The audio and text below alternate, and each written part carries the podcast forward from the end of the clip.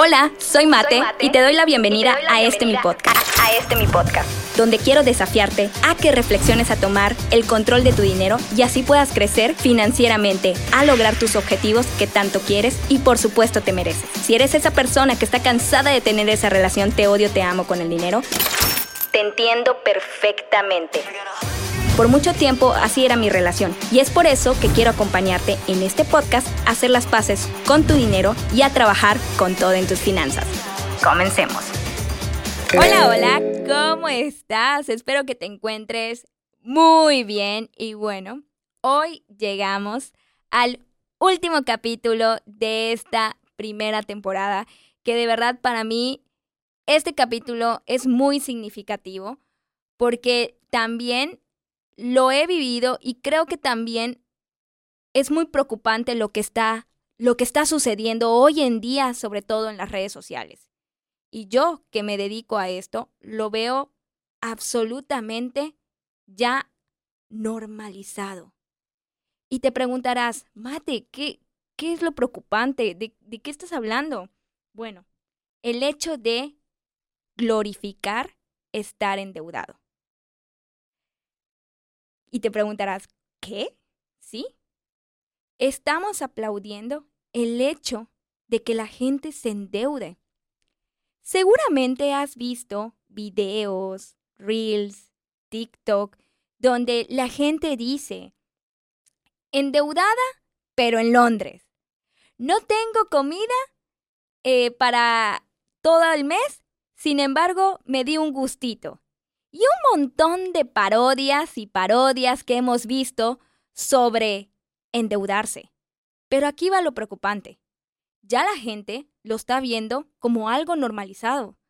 Ya la gente lo está haciendo. Seguramente conoces a alguien que en sus historias comparte que está yendo a un restaurante lindo, que presume sus carros, que está comprando viajes y todos esos temas que la gente, pues, entre comillas, indica que es una persona exitosa.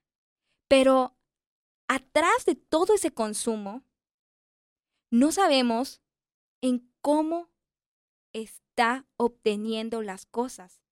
Si lo está obteniendo a través de una planificación o lo está obteniendo a través de endeudarse.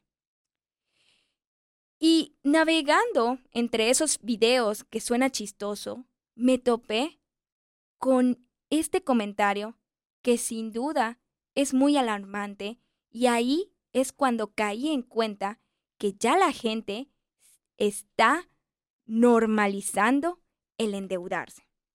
Y te lo voy a decir tal cual lo agarré porque de hecho le hice hasta screenshot a la pantalla. Qué triste. A mi hermano lo vienen a buscar a la casa por sus deudas y diario sube estados de comida en la calle, que se compra y cuando llega a la casa no tiene ni un peso para aportar y su deuda va en aumento. Super bandera roja para las personas que siguen normalizando y disfrutando esta situación. Porque detrás de eso hay una familia preocupada y una persona que no quiere ayudarse. Qué triste. La presión de la sociedad a veces nos lleva a endeudarnos y a tomar decisiones totalmente malas por sentir ese reconocimiento de que somos alguien exitoso. Pero si recurrimos siempre a la deuda, tenemos que entender el significado que creo que muchas personas no tienen. La deuda es la obligación que tiene una persona para pagar o para devolver una cosa que generalmente es con dinero.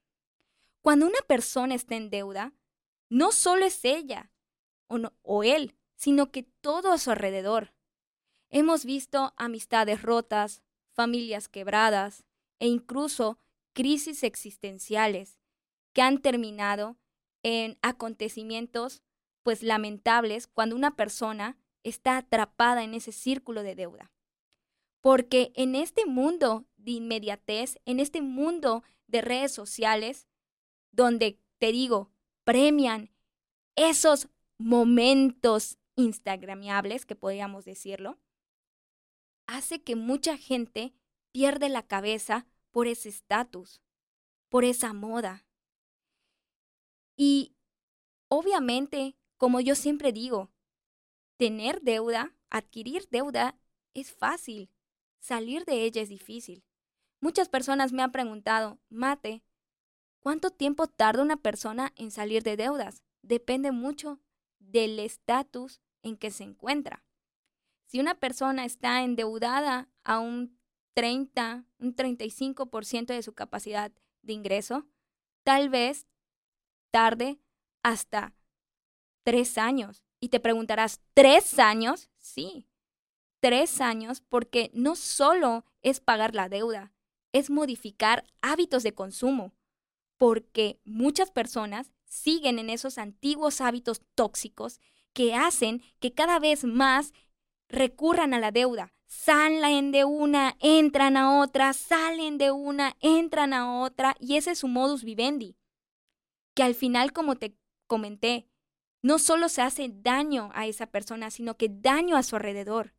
Y a veces el hecho de pelear por dinero, créeme, que no soy para frasear ese tipo de creencias de que el dinero es malo o el dinero corrompe. El dinero nada más está mal empleado y la persona nada más magnifica lo que ya es, porque el dinero da tres estados, seguridad, tranquilidad y poder.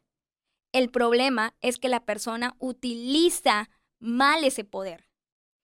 Y también hemos caído que el hecho de entrar a ese círculo de deuda, obviamente hay un punto de quiebre que tenemos que abordar. Muchas personas, como yo digo, no tienes que llegar hasta allá. E incluso yo tuve un punto de quiebre en mi vida. Yo no soy la persona que nació aprendiendo de finanzas.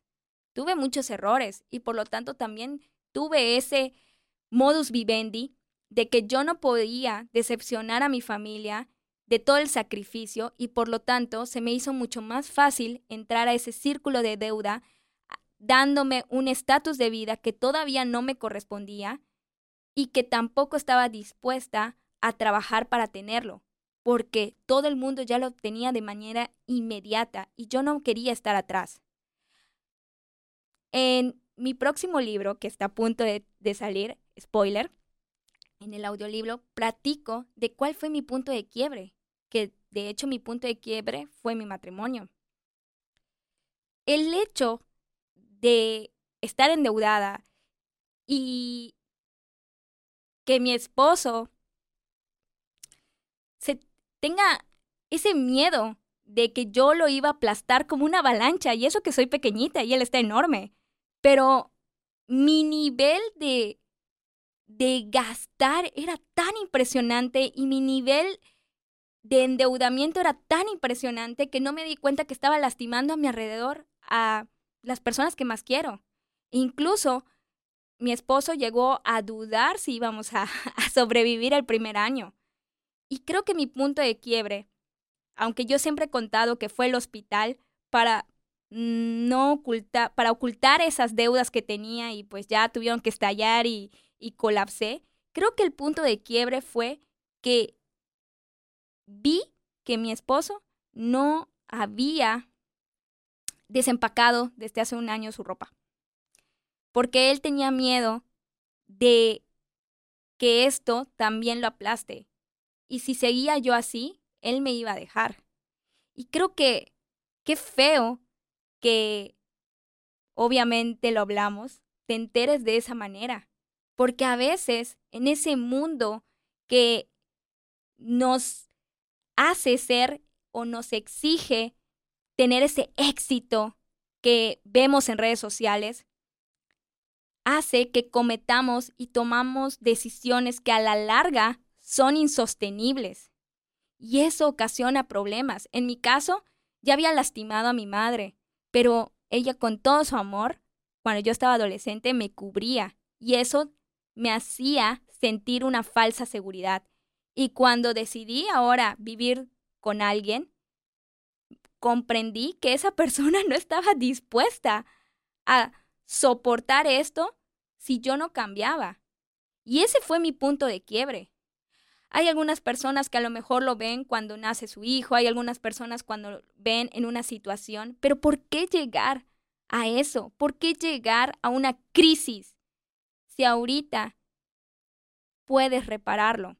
Que créeme, no es fácil, es doloroso, sí, es doloroso y tenemos que pasar en un, proceso porque vamos a desaprender para aprender y también tenemos que ser amables en el proceso porque obviamente te vas a enfrentar demonios que vas que van a querer que, que vuelvas a estar en eso que estabas, porque es más fácil, es más fácil pedir prestado. Pero ¿a costa de qué?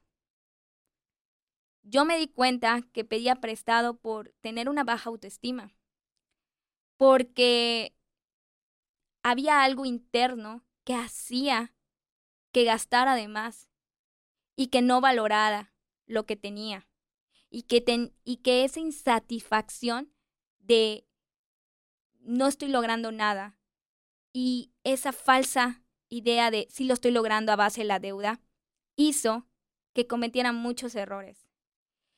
Y es por eso que hay que tener mucho ojo, porque como yo siempre he dicho, la deuda no es mala, la deuda hay que usarla, pero con estrategia.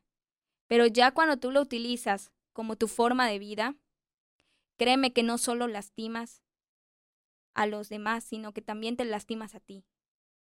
Y eso, y eso hay que dejar de aplaudir esa normalización, esos chistes, y de verdad hay que voltear al ojito y preocuparnos de por qué la gente aplaude eso. ¿Por qué la gente aplaude estar endeudada? Por eso yo siempre he dicho que hay que tener cuidado. Y aunque posteos vemos, deudas no sabemos. Y ahora te preguntarás, ¿qué hago si estoy en deudas? ¿Cómo puedo trabajarlo? ¿Cómo puedo dejar de vivir en este círculo vicioso? Bueno, eso lo vamos a ver en el en la siguiente temporada de este podcast. Nos vemos. Chao.